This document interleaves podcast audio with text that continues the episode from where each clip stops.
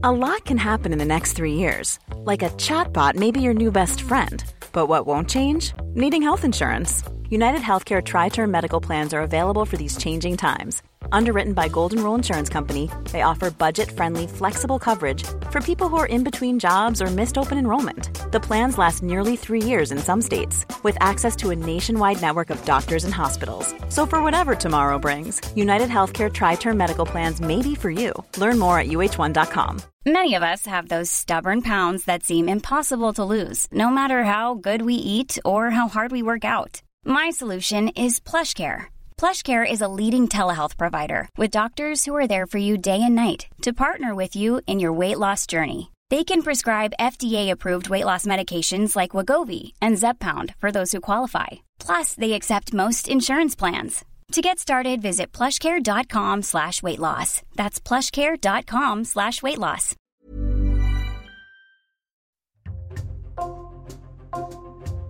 Bonjour, c'est Jules Lavie pour Code Source, le podcast d'actualité du Parisien. Clémentine Vergniaud, 31 ans, est journaliste à France Info. Depuis l'été 2022, elle se bat contre un cancer digestif rare et très agressif, un cholangiocarcinome. Et elle a choisi de raconter comment elle vit avec cette maladie dans un podcast en 10 épisodes publié le 1er juin. Clémentine Vergniaud y parle de son quotidien, des traitements, de ses espoirs et de ses questionnements pour mieux faire comprendre ce que traversent les malades. Clémentine Vergniaud est dans Code Source aujourd'hui. Elle raconte son parcours, sa maladie et comment elle en est venue à faire ce podcast au micro d'Ambre Rosala.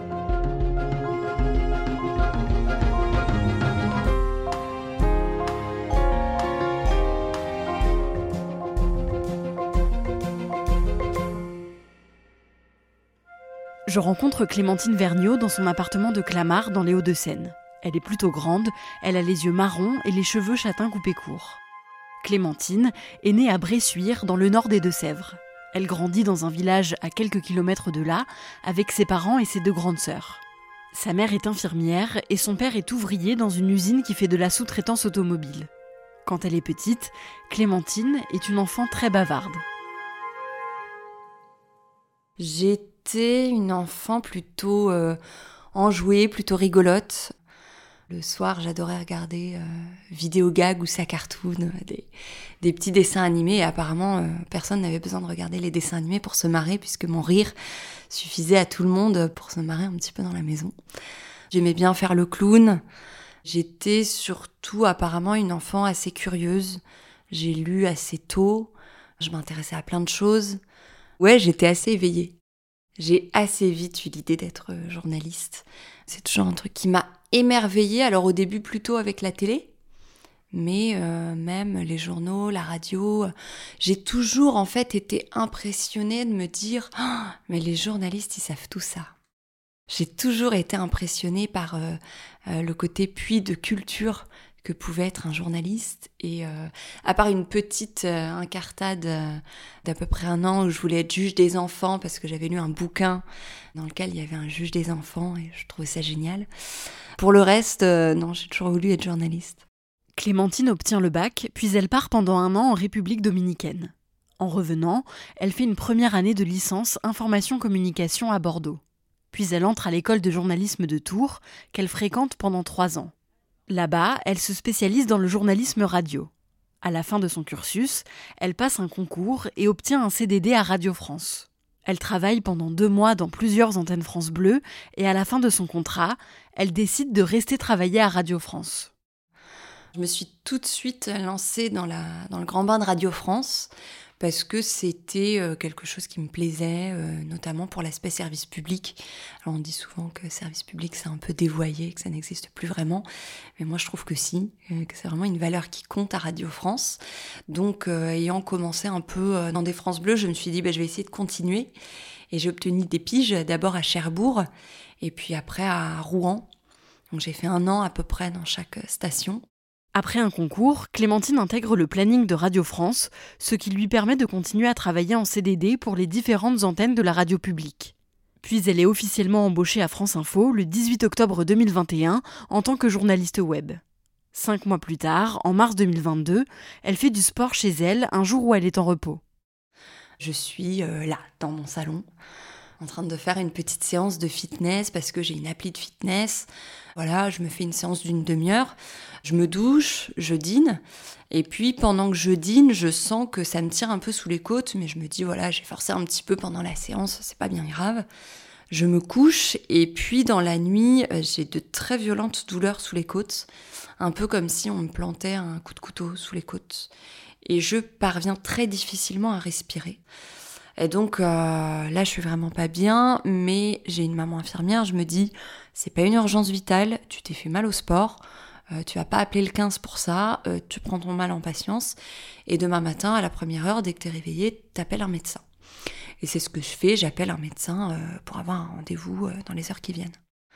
Je vois une médecin qui est la remplaçante du médecin qui est là habituellement, qui prend le truc au sérieux, qui me dit qu'a priori ça pourrait être une déchirure musculaire, mais que attention, il y a le foie à cet endroit-là, et que ça serait pas mal de faire une prise de sang, une radio et une échographie pour être sûr. Donc je fais cette batterie d'examen, et tout est complètement normal. Donc j'ai un arrêt au début euh, d'une semaine, et puis à la fin de cette semaine d'arrêt, je sens que je suis pas encore complètement euh, apte à reprendre le travail, donc euh, j'y retourne pour avoir euh, quelques jours de prolongation. Et là, je tombe sur le titulaire qui, lui, est beaucoup moins à l'écoute, qui banalise complètement euh, ma douleur, alors que je saute toujours au plafond quand il me touche sous les côtes. Ce qui devrait plus être le cas une semaine après. Le médecin l'arrête encore quelques jours, puis Clémentine reprend le travail et les douleurs finissent par se calmer. Mais trois semaines plus tard, elle recommence à avoir mal. Clémentine retourne voir un médecin qui lui prescrit un scanner. Elle prend donc rendez-vous dans un centre d'imagerie médicale le 15 juin 2022 et après l'examen, elle rencontre le radiologue. Quand je rentre dans le bureau du radiologue, il a l'air hyper grave et euh, il me demande au début comment euh, se sont déclenchées les douleurs. Donc moi je lui ressors le coup de la déchirure musculaire, le sport. Euh, et il me dit mais là mais pas du tout en fait. Vous avez une masse hépatique de 4 cm par 6 cm. Il faut faire des examens complémentaires, je vais vous passer une IRM dans les prochains jours. Il va falloir prendre rendez-vous avec un spécialiste pour euh, faire plus d'examens et puis pour savoir de quoi il s'agit. Donc il m'envoie tout ça à la figure et euh, moi je suis un peu sonnée et je... À la fois je saisis qu'il y a urgence mais en même temps ça colle tellement pas avec euh, tout le reste. Je comprends pas vraiment et je suis obligée de lui faire dire qu'il y a urgence quoi. Je suis obligée de lui dire euh, Non, mais attendez, euh, je sens une forme de gravité dans votre voix là. Après ce rendez-vous, les douleurs de Clémentine s'intensifient et elle est hospitalisée quelques jours plus tard. À l'hôpital, les médecins lui font une biopsie. Ils prélèvent un peu de la masse qu'ils ont trouvée dans son foie pour l'analyser et définir si elle est cancéreuse ou non. Le mercredi 6 juillet, un médecin vient lui annoncer les résultats. Alors on m'annonce très doucement que ce que j'ai, euh, c'est un cancer que ça s'appelle un cholangiocarcinome, qu'il va falloir à partir de maintenant se battre et se battre très fort, mais que euh, ça s'arrête pas là, que à partir du lendemain, je vais être suivie dans un hôpital parisien à Villejuif euh, qui est hyper spécialisé dans ce type de pathologie, que je vais être reçue par euh, le professeur le chef de service, que je vais être prise en charge. Donc c'est à la fois très dur et en même temps très délicat comme moment. À la fois, ça répond à mes questions et en même temps, ça ouvre une période d'incertitude euh, qui est pas facile à gérer. Parce que le soir même, on se dit oh là là, mais euh, est-ce que je vais mourir? Est-ce que mes cheveux vont tomber? Est-ce que je vais faire de la chimio? Est-ce qu'on va m'opérer? Qu'est-ce qui va se passer On a un milliard de questions et d'incertitudes dans la tête. Et vraiment, on sait pas où on va quoi. On te dit à 30 ans que tu as un cancer euh, alors que euh, tu te portes bien, que tu fais du sport, que tu n'as jamais fumé, que tu bois très peu, que tu fais attention à ton alimentation aussi, sincèrement, tu tombes des nues, quoi. Enfin, tu tombes du camion, quoi, complètement. Clémentine a un cancer des voies biliaires. Des examens approfondis montrent que la tumeur a métastasé dans son foie, sous ses poumons et dans les os de son bassin. À cause de ça, le cancer de Clémentine est inopérable. Les médecins lui proposent alors un traitement, de la chimiothérapie et de l'immunothérapie en même temps, sous la forme d'un cycle de trois semaines. Deux semaines avec traitement et une semaine sans. Clémentine commence le 27 juillet.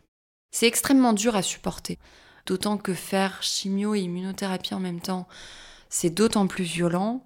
Moi, à l'époque, euh, je le saisis pas trop parce que bah, je perds pas mes cheveux comme d'autres. J'arrive encore à peu près à m'alimenter, donc euh, je perds pas autant de poids que d'autres. Donc sur le coup, je le saisis pas, mais en fait, euh, c'est très violent.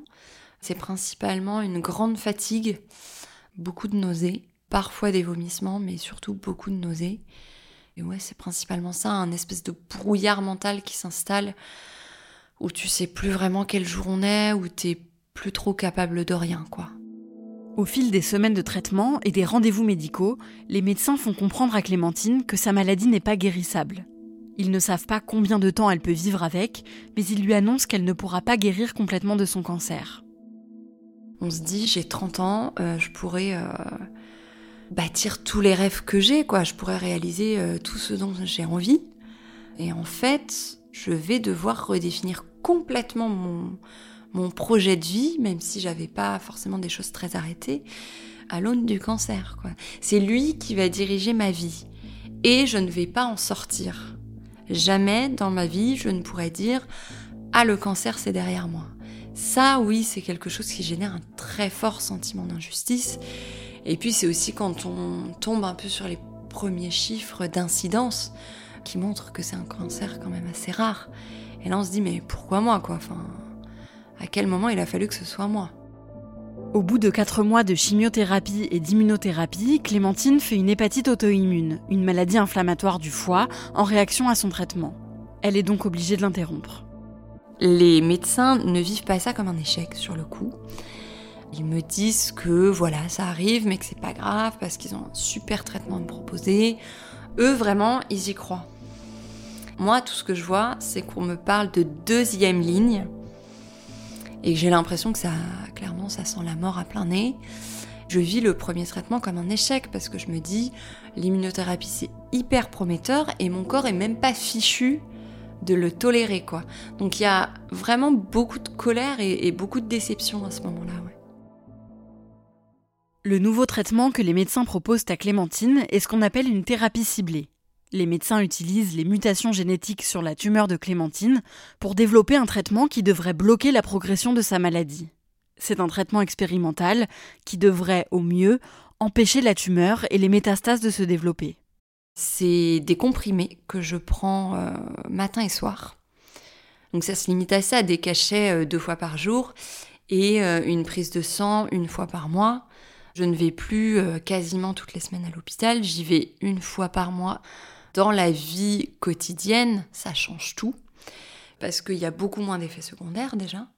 À part une sécheresse de la paume des mains et du dessous des pieds, presque aucun, presque pas d'effets secondaires. Donc déjà ça c'est énorme.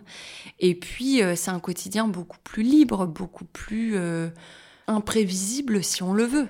Je peux choisir demain de partir trois jours à la campagne. C'est pas gênant. Je prends mes comprimés avec moi et puis c'est tout. Avant, euh, bah, s'il y avait la chimio, je pouvais pas. Et puis il fallait compter euh, trois, quatre jours pour m'en mettre. Donc ça me laissait une fenêtre de quelques jours toutes les trois semaines, quoi, pas plus. Ça change complètement la vie. Au début de l'année 2023, Clémentine commence à écrire sur un document Word sur son ordinateur ce qu'elle ressent depuis qu'elle est malade. Elle tient un carnet de bord où elle raconte son quotidien, sa peur de la mort ou encore ses relations avec ses proches. Régulièrement, elle rend visite à ses collègues de France Info et elle leur raconte comment elle vit la maladie. Un jour, au mois de mars, son collègue Samuel Aslanov lui propose de raconter tout ça dans un podcast. Clémentine accepte et ils travaillent ensemble sur la base de ses écrits pour préparer dix épisodes. Samuel Aslanov la rencontre chez elle à trois reprises pendant plus de deux heures à chaque fois pour lui poser des questions sur sa vie avec le cancer. Je ne sais pas si c'est parce que j'avais euh, un micro en face de moi et que ça a changé les choses, mais j'ai beaucoup plus osé me livrer euh, à ce micro que je n'ai pu le faire euh, à certains de mes proches en un an. Ça m'a permis de me livrer, ça m'a permis aussi de cheminer personnellement encore un petit peu plus Notamment, il y a des choses que je dis dans le dernier épisode que j'aurais peut-être pas dites avant le podcast, avant de me confier autant et de prendre autant de recul sur ce que j'avais vécu. Donc voilà, ouais, je crois que c'est vraiment ce que ça a pu m'apporter. Au mois de mai, après quelques mois de thérapie ciblée, Clémentine passe un scanner pour faire le bilan. Et les résultats sont rassurants. Donc la tumeur euh, primitive, la tumeur de base, ne bouge pas, elle est stable. Les métastases que j'ai dans les os du bassin aussi. En revanche, les métastases que j'ai sous les poumons et au niveau du foie sont en diminution. Donc ça, c'est une vraie réussite quand on vous dit le mieux qu'on puisse faire, c'est de stabiliser la maladie. Avoir un petit début de diminution, euh, on, a, on a du mal à y croire.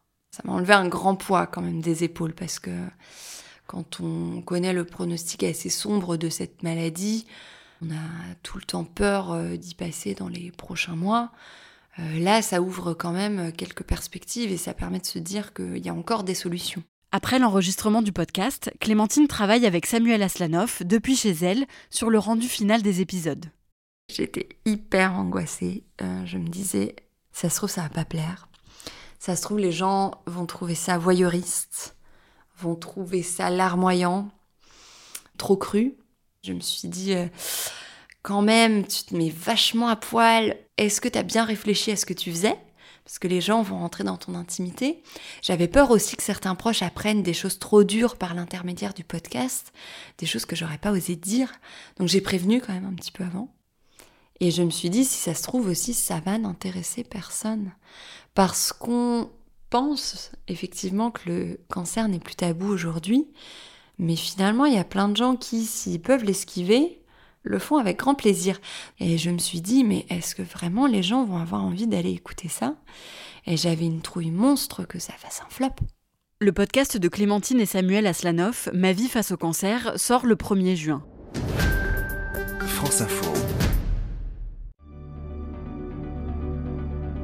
Clémentine a 30 ans. Elle est journaliste à France Info. Il y a un an, elle a appris qu'elle était atteinte d'un cancer des voies biliaires et depuis, elle vit avec cette maladie. Je m'appelle Clémentine, j'ai 30 ans et je me bats contre un cancer. Ce matin-là, Clémentine doit aller au bloc opératoire pour une petite intervention chirurgicale. Je laisse mon téléphone, il y a quoi Il y a 10 personnes qui m'ont écrit pour me féliciter, donc je me dis ouais, c'est cool. Et quand je reviens du blog, j'ai 100 euh, notifs Twitter, 50 euh, demandes de messages sur Instagram, 10 messages sur LinkedIn, 15 SMS. Enfin, ça prend une proportion. Je me dis, waouh, mais en fait, j'avais pas du tout mesuré le truc. Euh, c'était des retours de malades qui me disaient mais bravo de parler, merci parce que grâce à vous je me sens moins seule. C'était des proches de malades qui me disait mais je comprends un peu mieux ce qu'a vécu euh, mon proche, je vais pouvoir mieux l'accompagner. Et donc les gens semblaient ravis qu'on lève le voile sur le cancer à ce point-là.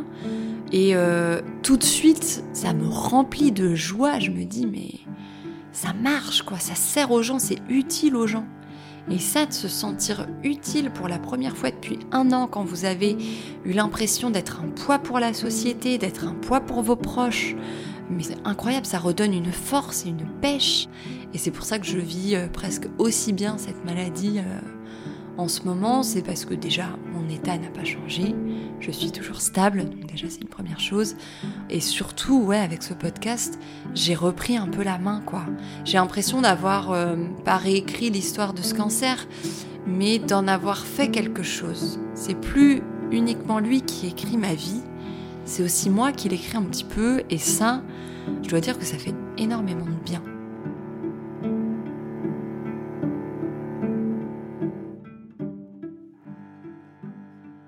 Ambre, on dirait que le fait même d'enregistrer ce podcast, ça a été très bon pour son moral. Oui, complètement. Ça lui a fait euh, du bien au moral, comme elle le dit dans le sujet. Ça lui a permis de se libérer en se confiant au micro. Et elle m'a aussi expliqué qu'en faisant ce podcast euh, avec Samuel Aslanoff, ça lui avait fait du bien de se remettre à travailler et de renouer euh, avec le milieu du travail et de la radio. Alors justement, Clémentine Vergniaud le dit, son cancer est stable. Est-ce qu'elle va pouvoir reprendre le travail à France Info dans les semaines qui viennent? Oui, c'est prévu. Euh, pour l'instant, elle est encore en arrêt maladie, mais elle espère euh, pouvoir reprendre le travail à la rentrée au mois de septembre. Alors, c'est possible que ça se fasse euh, un peu plus tard, en octobre ou en novembre, mais en tout cas, c'est prévu et elle a vraiment très hâte de reprendre le travail. Ce podcast, est-ce que tu l'as écouté et est-ce que tu nous le conseilles? Est-ce qu'il est bien? Oui, je l'ai écouté, je l'ai écouté d'une traite. Euh, il y a 10 épisodes d'une dizaine de minutes, mais vraiment, euh, je l'ai écouté euh, en une seule fois. Et c'est vraiment super parce que c'est beaucoup plus détaillé que ce qu'on a raconté, hein, bien évidemment. Il y a des thématiques qu'on n'aborde pas, nous, dans le, dans le sujet. Et c'est vraiment très touchant et vraiment très bien fait. Merci Ambre Rosala. Ce podcast Ma vie face au cancer, le journal de Clémentine, est à retrouver sur le site de France Info, l'application Radio France et plusieurs autres plateformes comme Apple Podcast ou encore Spotify et Deezer. Code Source est le podcast d'actualité du Parisien. Cet épisode a été produit par Emma Jacob et Clara Garnier-Amouroux. Réalisation Julien Moncouquiole. N'hésitez pas à nous écrire code source at leparisien.fr. Vous pouvez aussi nous suivre sur Twitter at code source.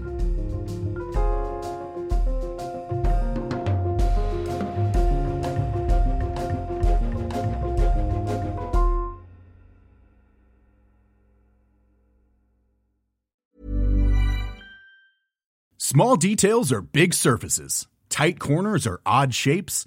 Flat, rounded, textured, or tall. Whatever your next project, there's a spray paint pattern that's just right.